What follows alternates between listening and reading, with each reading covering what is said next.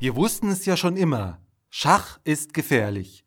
Der oberste islamische Gelehrte Saudi-Arabiens, Großmufti Scheich Abdulaziz al-al-Scheich, hat jüngst in einem Fernsehinterview verkündet, dass Schachspielen verboten sei. Weil die Dame die stärkste Figur im Spiel ist? Nein, weil es Zeitverschwendung sei und vom Beten abhalte. Eine Argumentation, die auch dem christlichen Abendland nicht ganz so fern liegt. Petrus Damiani, laut Wikipedia einer der einflussreichsten Geistlichen des 11. Jahrhunderts, beschwerte sich anno dazumal beim Papst, Priester und Laien würden zu viel Zeit mit dem Schach verbringen und bat um ein Verbot des Spiels. Genutzt hat es nicht viel.